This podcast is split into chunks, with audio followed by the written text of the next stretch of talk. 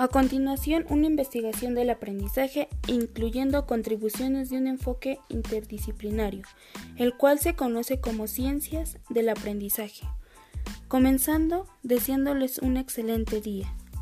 Así es, como se mencionó anteriormente, hablaremos de las ciencias del aprendizaje, la cual reúne el trabajo de muchos campos que estudian el aprendizaje, incluyendo la psicología educativa, las ciencias computacionales, las neurociencias y la antropología. Una de las ciencias del aprendizaje es el constructivismo, una perspectiva general que dirige la atención hacia dos aspectos cruciales del aprendizaje. Como factor 1 tenemos los sociales, como factor 2 los culturales. Comenzaremos hablando de los supuestos básicos de las ciencias del aprendizaje. Aun cuando los distintos campos de las ciencias del aprendizaje enfocan su estudio desde diversas perspectivas, existen ciertos acuerdos acerca de algunos supuestos. Esto nos lo dice Sayer 2006. Como primer punto tenemos que los expertos poseen un conocimiento conceptual profundo. 2. El aprendizaje proviene del aprendiz. 3. Las escuelas deben crear un ambiente para un aprendizaje efectivo. Mencionando algún aprendizaje y algunas, y algunas prácticas tradicionales en el salón de clases, tenemos que el aprendizaje profundo requiere de los aprendices relaciones de los conceptos y de las ideas nuevas con los conocimientos y experiencias anteriores. El aprendizaje profundo requiere que los aprendices integren sus conocimientos en sistemas conceptuales interrelacionados. Los aprendices consideran que el material del curso no está relacionado con sus conocimientos previos. Los aprendices consideran que el material del curso como fragmentos de conocimiento sin conexión. Algunas neurociencias que son enseñar con el cerebro en mente. Esto nos quiere decir que las investigaciones de estudios con animales y con seres humanos indican que tanto con experiencias como con la enseñanza directa producen cambios en la organización y estructura del cerebro. Esto nos lo dice Barman, McDiels y Swatch 2002. Por ejemplo, cuando los individuos sordos se usan el lenguaje de las señas, tienen distintos patrones de actividad eléctrica en sus cerebros, las cuales sordas no usan ese lenguaje. Por otro lado, las instrucciones y la práctica intensiva que se utiliza para rehabilitar a las víctimas de accidentes cerebrovasculares puede ayudarles a recuperar el funcionamiento formar nuevas conexiones y utilizar nuevas áreas del cerebro. Por otro lado, las implicaciones para los profesores. Muchas funciones cognitivas están diferenciadas, es decir, están asociadas con diferentes partes del cerebro. Por ello, los aprendices podrían tener modos de procedimiento preferido, así como distintas capacidades estos modos diferentes, el uso de diferentes modalidades y actividades de instrucción dirigidas a sentidos diferentes y podrían apoyar el aprendizaje, por ejemplo, al utilizar mapas y canciones para enseñar geografía. Otro punto, el cerebro tiene cierta plasticidad de manera que los ambientes activos enriquecidos y las estrategias instruccionales flexibles podrían fomentar el desarrollo cognitivo de los niños pequeños y el aprendizaje de los adultos. Y por último punto, algunos problemas del aprendizaje tienen una base neurológica. Los exámenes neurológicos podrían ayudar a diagnosticar y tratar estos padecimientos, así como también el evaluar los efectos de diversos tratamientos. Algunas perspectivas constructivistas del aprendizaje es que es un término general utilizado por las filosofías planeadoras, educativos, psicólogos, docentes y otros. Ernest Bond lo define como una vasta área de la psicología, la epistemología y la educación contemporánea. Las perspectivas constructivistas están fragmentadas con las investigaciones de Piaget, Vygotsky y los psicólogos de la Gestalt Burlet, Brunner y Rogoff, así como la filosofía de John Dewey y el trabajo de Jan Lapp en la antropología por mencionar solo algunos de sus raíces intelectuales.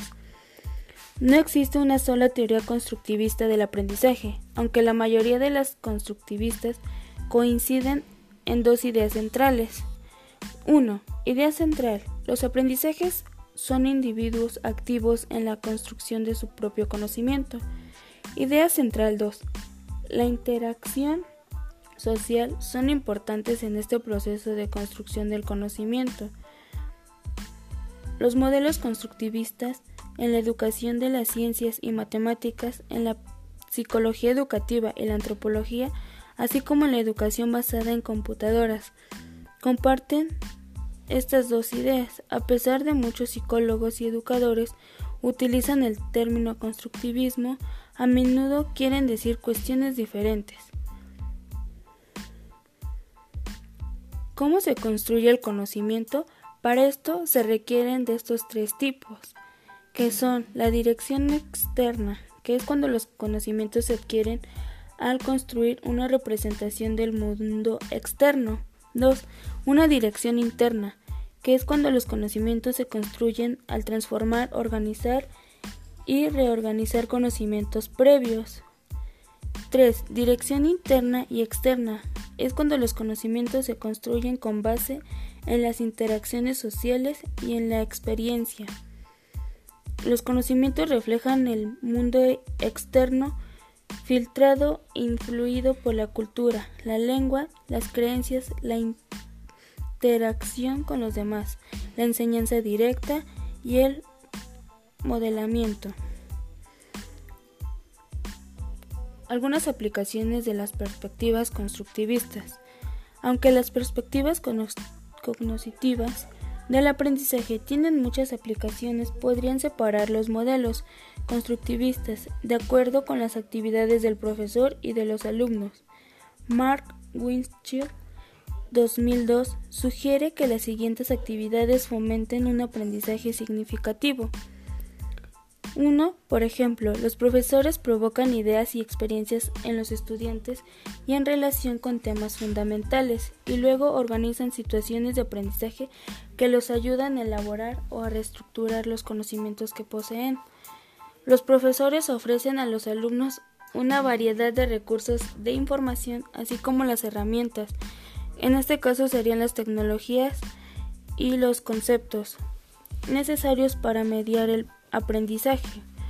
De una manera rutinaria se pierden a los estudiantes que expliquen sus conocimientos en contextos diversos y auténticos que expliquen sus ideas, interpreten textos, pronostiquen fenómenos y construyan argumentos basados en evidencias en algún lugar de enfocarse únicamente en la adquisición de respuestas correctas predeterminadas. Para un aprendizaje por indagación y aprendizaje basado en problemas, John Dewey describió el formato básico del aprendizaje de indagación en 1910. Desde entonces se han realizado muchas adaptaciones a esta estrategia, pero generalmente está incluyendo los siguientes elementos. El maestro presenta una pregunta o un problema desconcertante. Para el papel del profesor en el aprendizaje basado en problemas se utilizan cinco fases, las cuales son orientar a los estudiantes hacia el problema, organizar a los estudiantes para el estudio, apoyar la investigación independiente y grupal, elaborar y presentar productos exposiciones, analizar y evaluar el proceso de resolución de problemas. De igual manera, existen distintas formas de aprendizaje cooperativo para diferentes propósitos. En esto se deben de considerar que el tamaño del grupo, la composición del grupo, las tareas, la función del maestro, las dificultades potenciales y la prevención de problemas.